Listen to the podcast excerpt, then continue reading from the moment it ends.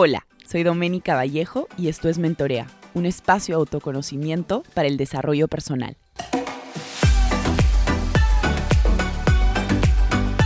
Hola a todos, ¿cómo están? Bienvenidos a un nuevo episodio de Mentorea Podcast. Este es el episodio número 137.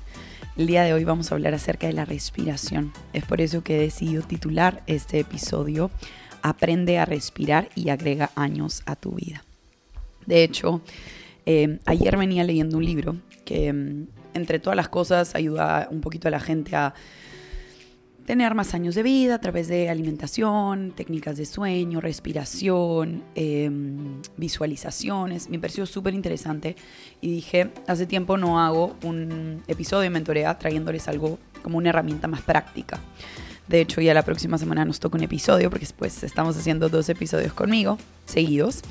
Em, entonces sí quería hablarles acerca de la respiración y lo importante que es la respiración. De hecho vamos a hablar un poquito de Spanglish en, esta, en este episodio, porque el libro que, que, estuve leyendo era uno de Ben Greenfield, que se llamaba em, Exposure to Power, una, una cosa así. Les voy a dejar igual el nombre una vez que lo, lo encuentre en la descripción de este episodio, pero Ben Greenfield en realidad habla acerca habla mucho acerca de técnicas de cómo mejorar nuestra vida, entre ellas pues a través de nutrición, respiración, sueño, eh, pensamientos, eh, entendiendo mucho el tema de la microbiota, el segundo cerebro, emociones, entre otros. Entonces, hay como esta, esta idea de que el dióxido de carbono, el es malo para la salud, ¿no? Entonces tenemos como que respirarlo constantemente y tratar de botarlo del cuerpo, cuando en realidad hay muchos estudios, y Ben Greenfield lo dice en su libro, que en realidad deberíamos de aumentar el nivel de CO2 que tenemos en el cuerpo. Em, porque muchas veces eso es lo que nos lleva a enfermarnos. De hecho, hay un libro que se los recomiendo también, se los voy a dejar en la descripción de este episodio, que se llama Normal Breathing, Key to Vital Health, y es de Archer eh, Rakimar, si no me equivoco. Em, se los dejo, habla acerca de lo importante que es aprender a respirar dentro de, las técnicas que este autor pues más eh, pone foco, es en el buteico breathing, que es para aumentar el CO2. Y ustedes dirán, Dominica, ¿qué tan importante es aumentar el CO2? Que de hecho hay, como les decía, esta premisa de que deberíamos de botar el CO2 del cuerpo y entre menos CO2 mejor. Pues hay muchísimos estudios que dicen lo opuesto, que a más CO2 en el cuerpo, más beneficios. Y entre digamos, ¿qué beneficios podemos tener? Mayor longevidad, el cortisol baja, reducir... Em, a estar más propensos al cáncer, ¿no? Por el tema, pues, de, tener el cortisol a veces muy alto. Y de hecho, él decía, pues, hay muchísimas respiraciones, ¿no? Dentro de ellas la holotrópica, el box breathing, el parlor check, y entre ellos, por eso es que les recomiendo mucho este libro, el de Normal Breathing Key to Vital Health, porque creo que más allá de lo que vayamos a hablar en este episodio, creo que sí es súper importante tomar acción acerca de la respiración. Y quería dar esta introducción y luego, bueno, contarles un poquito mi, mi experiencia en relación a la respiración. Yo hace ya 10 eh, años, 10 años, em, dejé, digamos, dejé de, de, tomar pastillas para la ansiedad. Desde los 18 hasta como los 21 tomaba eh, clonazepam para controlar mis ataques de ansiedad. De hecho, sentía que si no lo tenía en el bolsillo no iba a poder vivir durante el día, o sea, a ese nivel de dependencia. Y en algún momento de mi vida comencé a leer acerca de la respiración y dije, ay, qué, sea, qué, tan, qué tan potente puede ser la respiración, o sea, qué tanto puede realmente ayudarme a bajar estos niveles de ansiedad, ¿no? Y había probado bastantes cosas, entre ellas pues aromaterapia que sí me ayudaba, pero no era que reemplazaba el clonazepam, hasta que le puse mucha atención al tema de la respiración. Y mm, yo hacía una respiración que era como el cuadrado, ¿no? Que era como respiro dos, inhalo dos, voto, retengo dos, voto dos, inhalo dos, voto dos, eh, inhalo dos, retengo dos, voto dos. Inhalo dos, retengo dos, voto dos. Y me funcionó muchísimo para los ataques de pánico. Y poco a poco fui controlando mi respiración y dejando el clonazepam. Y a los 21 años dejo el clonazepam por completo, dejo la dependencia del clonazepam.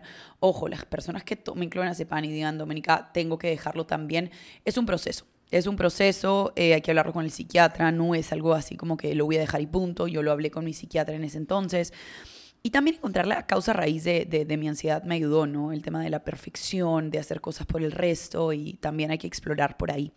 De hecho, el 3 de, 3 de enero comenzamos un programa en Mentorea que se llama Regresando a mí, hay preventa hasta el 15 de diciembre, donde vamos a enseñarles técnicas de respiración, vamos a enseñarles a entender nuestra ansiedad, así que si les interesa, ahí tenemos información en el Instagram, arroba con J.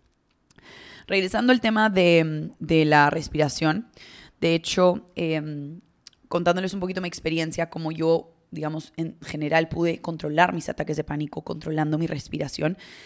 Y es la práctica es el maestro. Así como para que un músculo crezca, a no ser que te petas doping, crece un día para otro, necesitamos tiempo. Pues la respiración es igual. Y de hecho les quería traer tres técnicas que pueden ayudarnos ya sea para tener mayor longevidad, bajar nuestros niveles de cortisol o a mediano y largo plazo reducir pues este factor hacia eh, tener cáncer, ¿no? Que muchas personas nuevamente dicen, no, es que es la genética. No, discúlpenme, pero la genética es un componente de excusa hacia enfermedades como el cáncer. Yo siempre repito que la epigenética, que habla Bruce Lipton sobre esto, habla acerca de que nosotros podemos tener el gen del cáncer, pero depende de quién lo activa no, depende de ti, de cómo comes, de cómo duermes, de em, si haces ejercicio, si X, muchísimos otros factores. Entonces, a ver, a mí no me vengan a decir, Doménica, yo tengo tendencia al cáncer por mi familia. No. La respiración es parte de estas rutinas que te van a ayudar pues a no activar, como yo siempre digo, esta lucecita que la familia pues carga, ¿no? Pongámoslo así. Entonces, Hoy les quiero traer tres tipos de respiración que nos van a ayudar. Em, lo primero es a activar ciertas partes de nuestro cerebro si es que tenemos que trabajar de, de, repente un poquito más numérico o un poquito más creativo. Y la tercera es, la tercera respiración que les voy a enseñar es para activar el sistema parasimpático, ya sea para dormir o, o para tomar alguna siesta, puede ayudarnos muchísimo. ¿Ok? La primera es, normalmente cuando nosotros queremos activar un hemisferio, ustedes saben que el hemisferio derecho es un hemisferio mucho más creativo, ¿no? El hemisferio derecho del cerebro es, digamos, lo utilizamos para tareas más creativas, este, tareas menos, como que, que, implican pues menos pasos a pasos, ¿no? Se dice que el hemisferio derecho en personas, pues, no sé, músicos está mucho más desarrollado. Yo discrepo de eso, creo que simplemente lo activas o lo desactivas.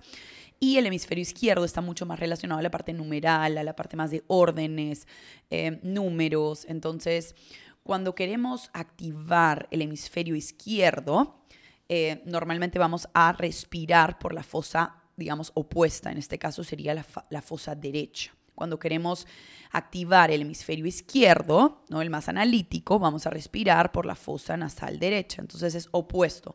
Quiero activar el, hemisferio izquierdo, respiro por la fosa nasal derecha. Quiero activar el hemisferio derecho, eh, respiro por la fosa nasal izquierda.